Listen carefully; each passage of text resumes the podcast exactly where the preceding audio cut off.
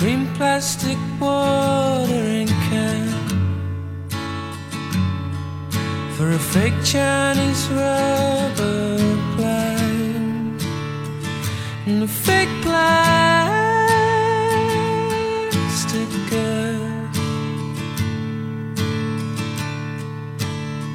Good morning and hello everybody. Welcome aboard American English Express. I'm your host Oliver. 各位好，欢迎搭乘美语早班车。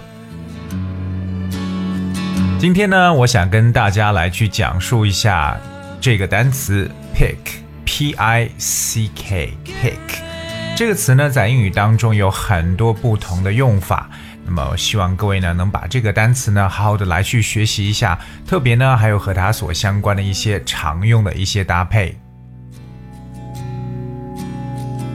首先，我们来了解一下这个单词 pick，p i c k。可能我觉得说到这个词呢，很多人觉得它是表示挑选的这么一个感觉。没错，because the very first definition for the word pick means like if you pick a particular person or thing, you choose that one。所以 pick 它本身呢就等于 choose，有点这种选择的这么一层意思。所以我们有时候会说，哎，pick me，pick me，就是选我。OK，但是呢，pick 还可以有另外的一层感觉，like when you pick flowers, fruit or leaves, you break them off the plant or tree and collect them。所以 pick 这个词呢，也可以后面加上各种花呀、水果呀、树叶，那么它就可以把它翻成为采摘的一层意思。所以，譬如说，我们说这个摘苹果就叫 pick apples，right？pick bananas or pick roses。所以 pick 它的第二层概念呢，除了挑选之外，就是采摘。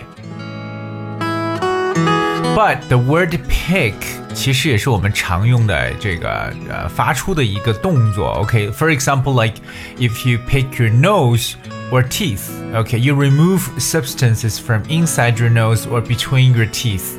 那这个动作，相信啊，很多人可能每天都会去做，就是我们所说的去抠鼻子，对不对？或者剔牙，叫 pick。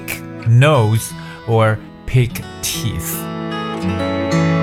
就我们知道抠鼻子是个看上去呢好像很不雅观的这么一个动作，but I think a lot of people actually cannot help, you know, but picking their nose。当然，这个剔牙呢，就可能真的是吃完饭之后啊，找一个 toothpick。那我们说这个牙签就叫 toothpick，to pick tooth 变成一个动词的形式。 所以呢，这是跟大家去讲述这个 pick 这个单词它的不同的概念，有挑选，有采摘，包括还有什么抠鼻子、剔牙这样的一个动作。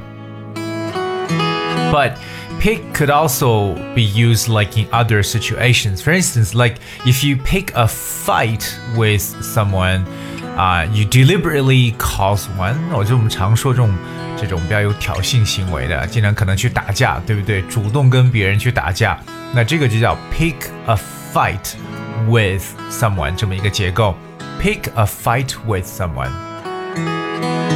比如说呢，在餐厅吃饭，他呢要跟这个服务生打架，然后呢，最终呢，呃，这个被关进监狱了。He picked a fight with the waiter and landed in jail. He picked a fight with a waiter and landed in jail. So we talk about pick a fight with someone 这个短语就是可能就是啊、呃、挑事情啊，对不对？跟别人去打架这样的一种说法。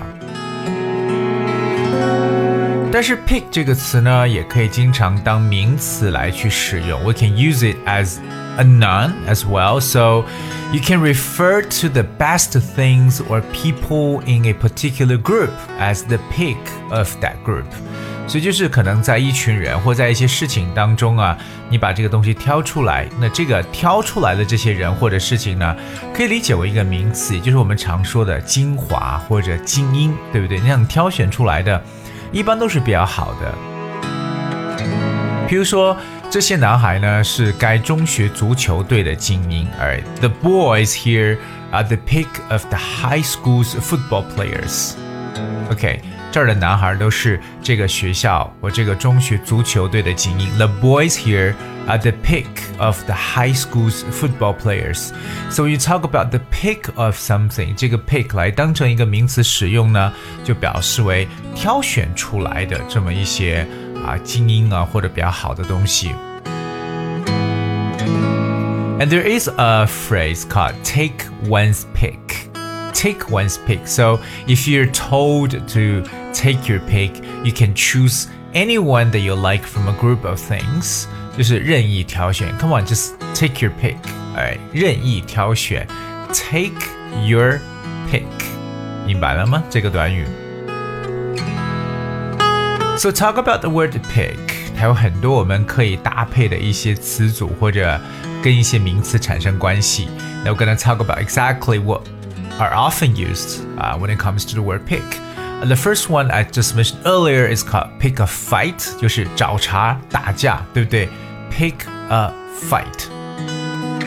还有什么？譬如说，一对新人要结婚了，或者说是某人呢要这个喜迁，要迁居到一个新的房子。按照我们中文的传统呢，都要 pick a date，对不对？挑选个日子，叫 pick a date。This is a very, very uh, common practice in China. You know, people just trying to pick a date, a proper date to hold a celebration or an event. 那我们还有什么？譬如说，在美国呢，经常可以选择陪审团的成员。You could pick a jury, J U R Y jury. Jury 可以表示大陪审团，so you can pick a jury. Uh, that is kind of different practice from here in China. Um, also, we have like pick a lock。我们知道 lock 是锁，对不对？那我们打开呢，把锁打开就叫 unlock。Like you unlock the room，就是把这个房间门打开。可是如果你要 pick a lock，pick a lock 有点撬锁的意思。Pick a lock。我们刚刚说了一个挑选叫 take one's pick，like take your pick。 当我们还有任意或随意的选，比如先随便来选一个数字吧。pick a random number. All right, pick a random number. Random, that's R A N D O M. Random 就表示为很随意的，so pick a random number 就是随便挑选个数字。我们有些时候呢，处于一个非常两难的困境。为什么？可能我们周遭的一些朋友需要我们 pick a side。挑选立场，哦，这是很难，对不对？你不能站在他的这边，又不能站在他的这边。So sometimes like you between a rock and a hard place because you're supposed to pick a side。所以记住了吗？Pick a side 就是挑选立场。 刚才我们说到了和我们身体有关的 pick teeth，就是剔牙齿，对不对？pick teeth 也说到抠鼻子叫 pick nose。But there's another very often used one called pick one's brains。那这个呢是特别常用的，在以前的美语早班车节目当中呢，二路跟大家也去提过这个短语 pick one's brains，不是让你去挑某人的脑子。pick one's brains 意思呢就是征求某人的意见，去询问别人的这种看法，或者说去这个啊请教某人的。意思，pick one's brains。我们如果把生活中呢喜欢挑剔的人，总是挑来挑去的呢，我们可以用一个形容词叫 picky，p i c k y，变成形容词。So someone who is picky is difficult to please and only likes a small range of things，就是一种比较过分讲究的或者爱挑剔的人是 picky。 比如说呢，有些人会选择什么样的人跟他共享生活，会非常的挑剔。So some people are very picky about whom they choose to share their lives with. So I'm asking, are you picky? 你挑剔吗？也就是说，我不挑食啊。You know，吃东西的时候，I'm not picky. You know, I eat whatever is been placed on the table. You know, so I'm not picky. Picky 表示为挑剔的。 还有一个呢，就是特别常用的叫做 have a bone to pick，骨头。have a bone to pick 不是鸡蛋里挑骨头啊，我 have a bone to pick。Uh, basically, like if you say that you have a bone to pick with someone, you mean that you are annoyed with them about something and you want to talk to them about it. 可能因为什么事情你比较发火，然后跟他们想去理论一下，就可以说 have a bone to pick。比如说，Hey Bill, I've got a bone, I've got a bone to pick with you. Where's the money owe me? OK，，Bill，我要和你争论一下，你什么时候还我钱？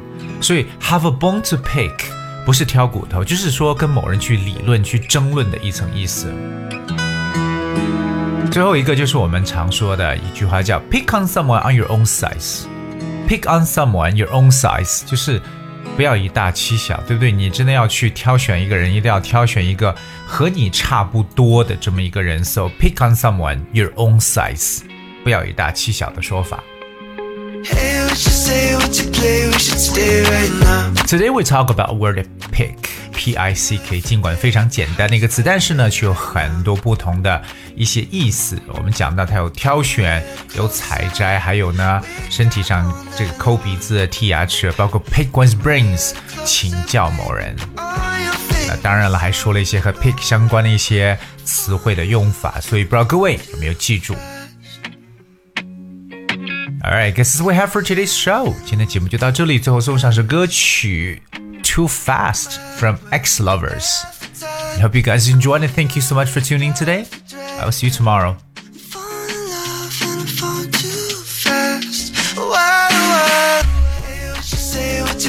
Stay right now.